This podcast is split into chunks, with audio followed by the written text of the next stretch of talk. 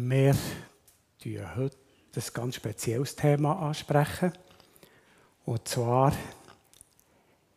jeder hat eine und jede hat einen. Für die heutige Predigt tue ich mich an einen Leseplan, den ich gemacht habe. Wildes Leben for Life Church. Und ich tue das nur anlehnen. Es, Gedanken gehen irgendwie ein bisschen anders, aber es sind bestimmte Impulse, die wir dort hier so, die wir so haben angesprochen haben. Und zwar möchte ich starten mit dem einem Vers aus 1. Mose, Kapitel 1, Vers 27. So schuf Gott den Menschen als sein Abbild, ja als Gottes Ebenbild, und er schuf sie als Mann und Frau. Der Mensch ist ein Ebenbild von Gott. Also ist Gott ähnlich. Wir sind nicht Gott, aber wir sind Gott ähnlich, weil wir ein Ebenbild von Gott sind. Und das andere, was hier so drinnen steht, Gott hat den Mensch geschaffen als Mann und Frau. Also das ist ganz eine klare Ordnung von der Schöpfung, Mann und Frau. Das darf man heute zum Teil schon fast gar nicht mehr sagen, weil man tut ja zum Teil wählen. Ist man jetzt, will man jetzt lieber Mann sein, lieber Frau sein, aber genetisch ist es so, dass Gott Menschen geschaffen hat als Mann und Frau.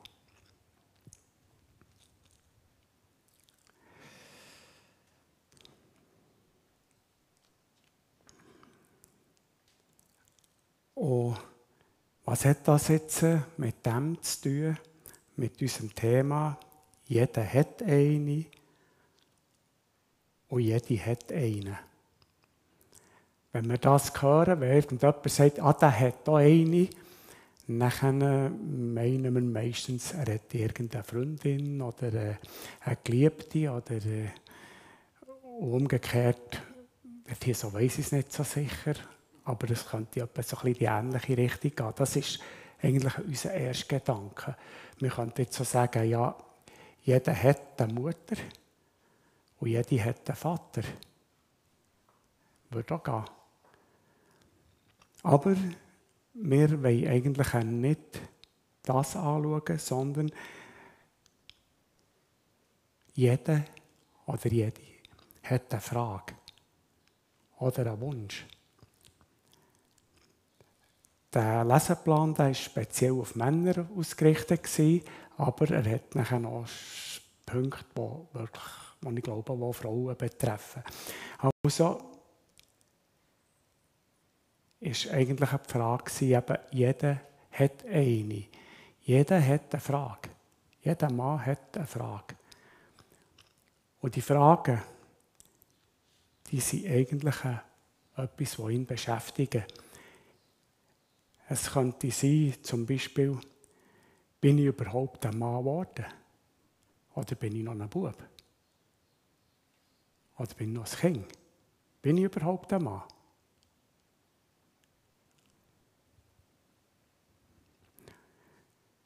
Mache ich es richtig in meinem Leben? Meistere ich das Leben? Habe ich es im Griff? Kann ich es? Oder bin ich wichtig? Das, was ich mache, hat das irgendwo äh, Auswirkungen? Oder ist es einfach, wenn ich am Ende des Lebens oder ich nicht mehr da bin, dann sieht man einfach nichts mehr? Spielt es eine Rolle, ob ich leben oder nicht leben? Oder sollte mein Leben wirklich so aussehen? Ist das alles, was mein Leben zu bieten hat? Oder habe ich das Zeug dazu, für, für mein Leben zu meistern? Das könnten so viele Fragen sein, die wir uns als Mann stellen. Wenn wir heute schauen, dann müsste eigentlich ein Mann, manchmal habe ich das Gefühl, fast ein bisschen weich gespült sein. Irgendwo ist das Wilde verloren gegangen. Wir sollten angepasst sein, sanft. Und ich denke, manchmal braucht es auch eine Wildheit. Also jeder Mann fragt sich irgendwo von diesen Fragen, irgendwo in seinem Herzen ist das. Und das ist wie ein Hunger, wie eine Sehnsucht. Und die müssen wir irgendwann beantworten. Sonst kommen wir nicht weiter. Die verlangt nach einer Antwort. Die verlangt, dass wir das klären. Und wir haben schon als kleiner Bub fängt an, hey, Vater, komm, schau, was ich mache. Komm, schau, ich kann das. Und nachher, was erwartet der kleine Bub?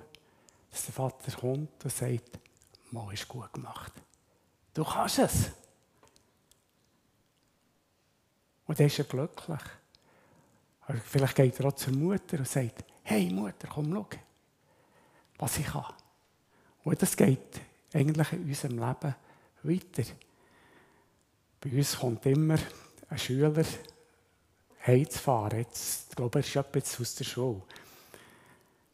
Der fährt immer die ganze Strecke auf dem Hinterrad mit dem Velo. Fährt eine ganze Länge Bitz, fährt er auf dem Hinterrad. Obsig oder netzig, spielt keine Rolle. Fährt einfach auf dem Hinterrad. Und nicht mit einem äh, Akrobatik-Velo, sondern mit einem ganz normalen Velo. Ich weiß nicht, wie er das schafft. Ich würde es nicht schaffen, aber er schafft es. Und vielleicht, vielleicht müssen wir ihm mal sagen, hey, du schaffst es, du bist gut.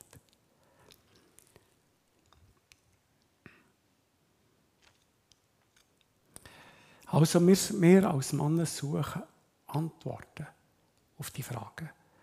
Und die, die Antworten, die können wir, wenn wir die nicht suchen oder nicht suchen, dann müssen wir sie irgendwie überdecken. Und dann suchen wir sie vielleicht in Aktivitäten. Wir machen Sport oder wir schauen Sport oder wir haben, wie der Cedric letzten Sonntag hat gesagt eine Schwäche für eine bestimmte deutsche Auto, hat er dann gesagt. Oder vielleicht auch bestimmte italienische Auto, könnte das sein.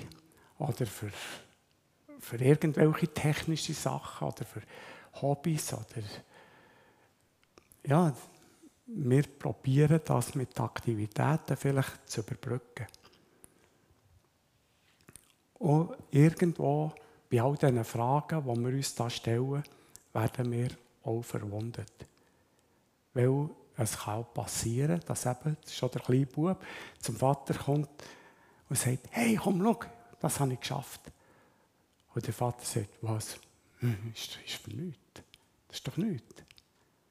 Und das geht immer Wunde und die Wunde wird dann nicht so schnell wieder los. Gut, jetzt sind wir mal ein bisschen bei dem Mann. Ich konnte nicht gut sagen, jede hat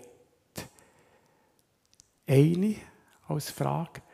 Darum habe ich es nachher irgendwie ein bisschen, sie hat einen Wunsch. Aber es sind eigentlich auch Fragen. Und zwar sind die Fragen zum Beispiel, wer nicht geliebt? Wer nicht geliebt?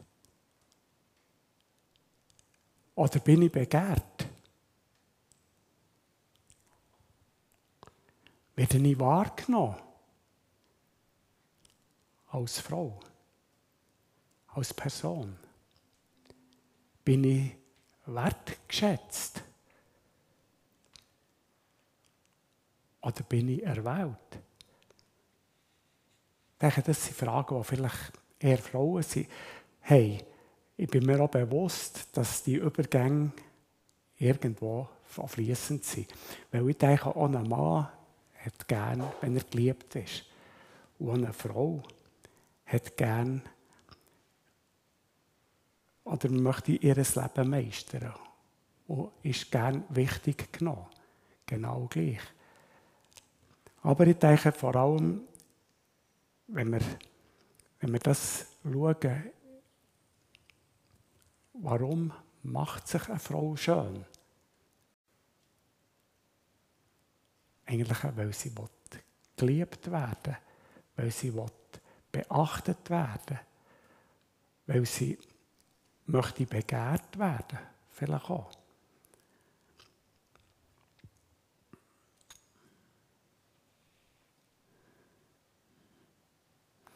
Und genau gleich wie für uns, ich das habe gesagt dass ein Mann seine Fragen muss beantwortet haben, muss auch eine Frau ihre Fragen beantwortet haben. Weil wenn sie die nicht beantwortet hat, dann bleibt irgendwo etwas zurück, wo nicht, was sie bremset. Und genau gleich wie wir Verwundungen haben, hat auch eine Frau Verwundungen, wenn sie irgendwann das Gefühl hat, sie sei nicht geliebt. Oder sie werden nicht begehrt. Oder sie werden nicht wahrgenommen. Oder sie sind nicht wert. Das sind Verwundungen, die irgendwo im Herz innen sind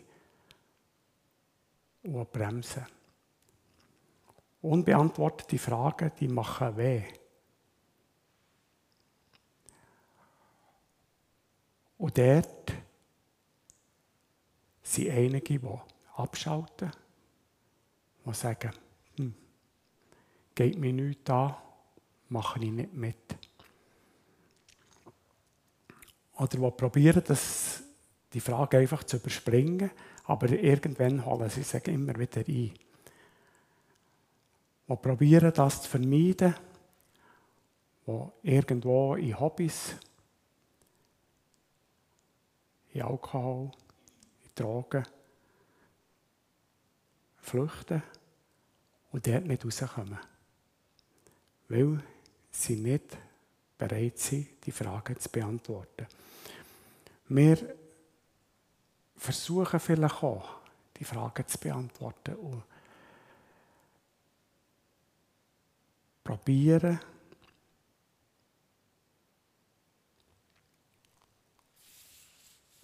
dort Antwort zu finden mit Aktivitäten. Und wir, ich habe mir hier so drei Punkte herausgesucht, wo wir das machen können. Oder wie wir das machen können. Der erste Punkt, ich vermeide Situationen, wo ich Antwort geben muss.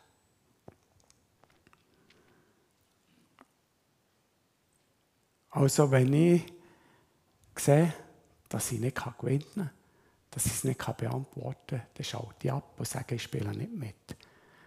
Kommt mir aber gerne so ein bisschen unser Leiterli-Spiel. Meine Kinder kennen das, das habe ich immer gehasst, weil als kleiner Bub bin ich irgendwo noch in der, in der untersten oder zweiten untersten Reihe gewesen, wo alle anderen sind fertig waren und dann habe ich gesagt, das spiele ich nie mehr. Bei diesem Spiel verliere ich und dort hier spiele ich nie mehr. Und es geht uns vielleicht manchmal im Leben auch ein bisschen so. Wenn ich nicht sehe, ich kann nicht gewinnen, dann spiele ich nicht. Dann schalte ich ab und sage, das geht mir nicht an. Ich, ich heike ab und tue dergleichen. Es berühre mich alles zusammen nicht mehr.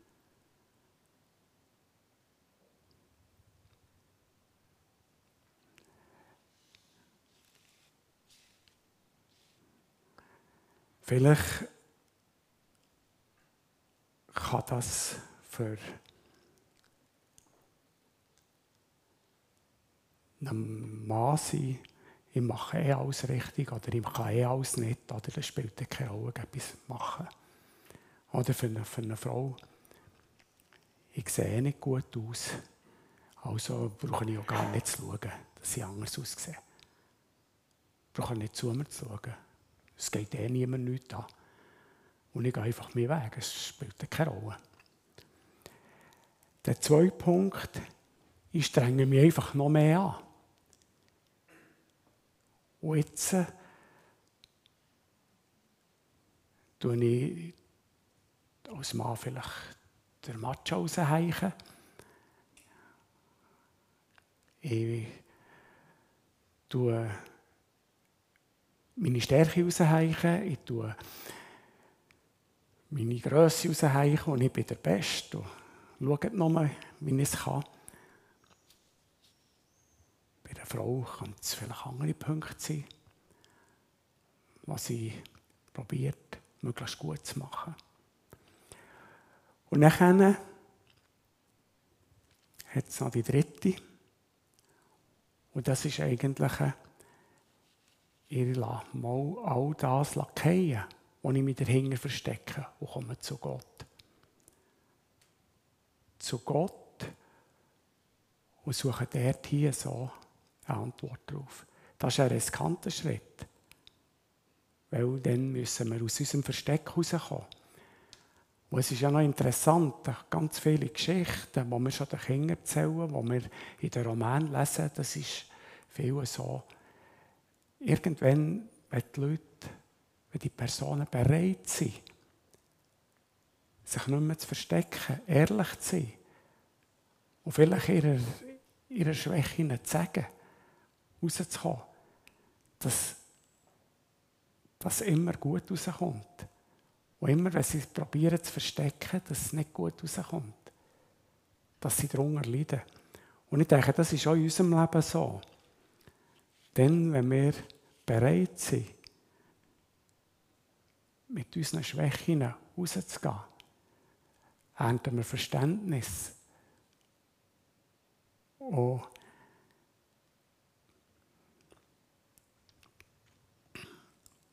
Und es kann, es kann bessern.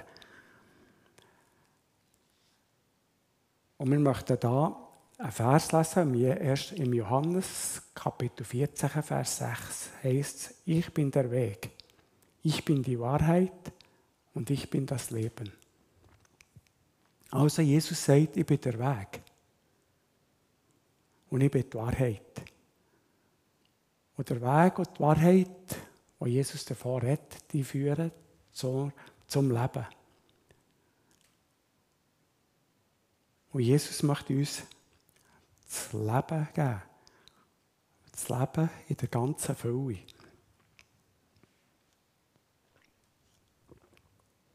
Und das ist doch schon etwas ganz Wunderbares, weil wir möchten ja leben. Wir möchten Leben in Fülle haben. Und wir möchten Antworten auf unsere Fragen haben.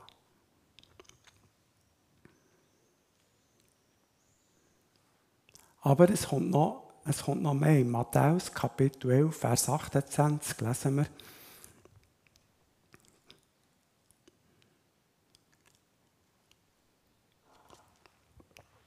Kommt her zu mir, die ihr euch abmüht und unter eurer Last leidet. Ich werde euch Ruhe geben. Vertrauet euch meiner Leitung an und lehret von mir, denn ich gehe behutsam mit euch um und sehe auf niemand hinab. Denn wenn wir zu Jesus kommen, wenn wir uns abgemüht haben und zu Jesus kommen, mit unserer Last, dann wird er uns Ruhe geben. Dann wird er uns Ruhe geben. Und wir dürfen Entschuldigung. Und wir dürfen uns seiner Leitung anvertrauen und wir dürfen von ihm lernen. Und er geht behutsam mit uns um. Und das ist, äh, das ist etwas Wichtiges. Er, er schaut nicht auf uns ab. Er sagt nicht, hey, du hast falsch gemacht. Das geht nicht so. Er verurteilt uns nicht. Weil er hat das Urteil getragen. Er möchte uns eben die Ruhe geben. Und die Verheißung ist gewaltig, wenn ihr das tut, dann werdet ihr Ruhe für, finden für euer Leben. Ruhe fürs Leben.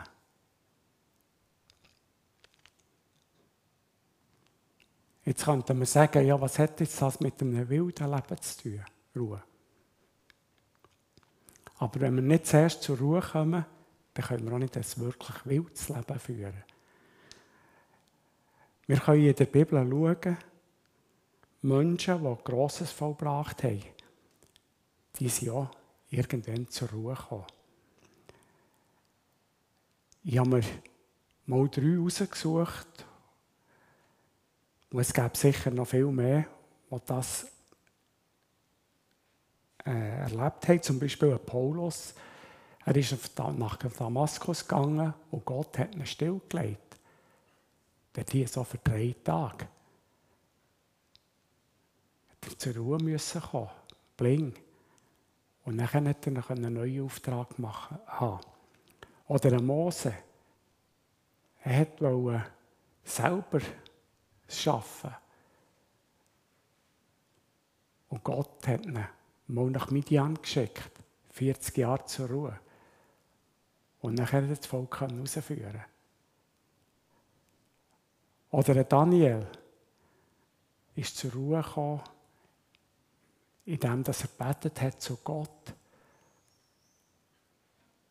Und ist in die Leuengrube gekommen und Gott hat ihn bewahrt.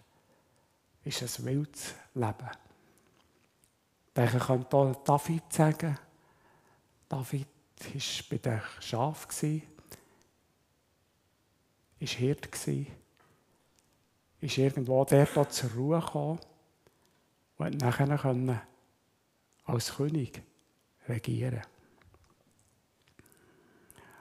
Ich denke, niemand von uns möchte ein ereignislo Ereignis ereignisloses Leben. So, jetzt haben wir es können sagen. Wir möchten eigentlich, wir möchten eigentlich Aktivität. Wir möchten etwas erleben. Und möchte, wir möchten eigentlich ein wildes Leben und nicht ein zahmes. Wir möchten ein Abenteuer haben und nicht einfach nur herleben. Und Gott möchte uns das auch geben. Er führt uns zuerst zur Ruhe und nachher kann er uns auch brauchen. Für etwas Neues, für etwas Aktives.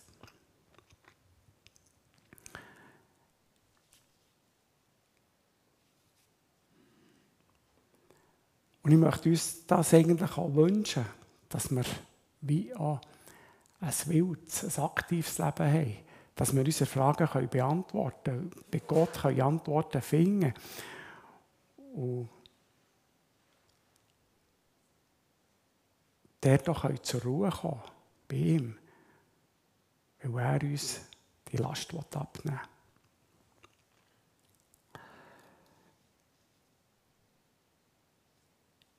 Und ich möchte euch noch etwas anderes kurz erzählen, was für mich auch noch wichtig war. Die Leute vom Hauskreis, die haben das schon einmal gehört, das müssen Sie halt jetzt noch einmal hören. Äh, für mich ist auch ganz wichtig, oder eine Frage war ja, wie redet Gott zu mir? Und wie, wie kann ich dann auch erkennen, was ist jetzt dran? Und was könnte Gott meinen? Und ich habe da aber auch so in einem Leseplan mal einen Abschnitt gelesen, wo eine Person sich auch gefragt hat, so manche Mord reden die Leute, Gott hat mir gesagt. Gott hat geredet zu mir. Und er hat das noch nie gehört. Und so, als er seine Familie eingeladen hat, hat er das Gefühl gehabt, ich sollte einem Gemeindeglied eine 20-Dollar-Note geben. Das Gemeindeglied, das war ein Banker, hat ein sehr gutes Einkommen gehabt. Und er hat einfach das Gefühl gehabt, er sollte ihm 20 Dollar Noten geben. Und dann hat er gesagt, nein, nein, sicher nicht. Das, das ist ja lachhaft. Er ist nachher in die Gemeinde gefahren und prompt hat er den getroffen. Und dann hat er ihm gedacht, mal alles gut, mach es. Dann haben wir 20 Dollar Noten gegeben. Dann hat man den ganz ungläubig angeschaut. Und er hat eigentlich gedacht, jetzt kommt er, geht es dir eigentlich noch? Und dann hat er gesagt, hm, das ist jetzt schon noch interessant. Ich bin im Moment in einer sehr schwierigen Situation. Ich muss eine schwierige Entscheidung treffen und ich habe Gott darum gebeten, dass er mir heute der, im Gottesdienst irgendwie etwas Besonderes passieren lässt. Wo, wo mir irgendwie Klarheit geben kann. Und jetzt kommt er und gibt mir 20 Dollar Noten. Das, das ist ihm noch nie passiert. Und das ist etwas ganz Wahnsinniges für ihn. Und ja, ich kann, ich kann irgendwie das nachvollziehen. Ich habe in meinem Leben auch schon viele Sachen gehabt, wo ich musste sagen hm, ja, eigentlich habe ich das Gefühl, ich sollte das machen. Aber nein, das ist lachhaft, das mache ich sicher nicht. Da, da, wird, da wird die lachen mir gerade aus, wenn ich das mache. Und vielleicht habe ich auch manchen Mord schon versagt. So.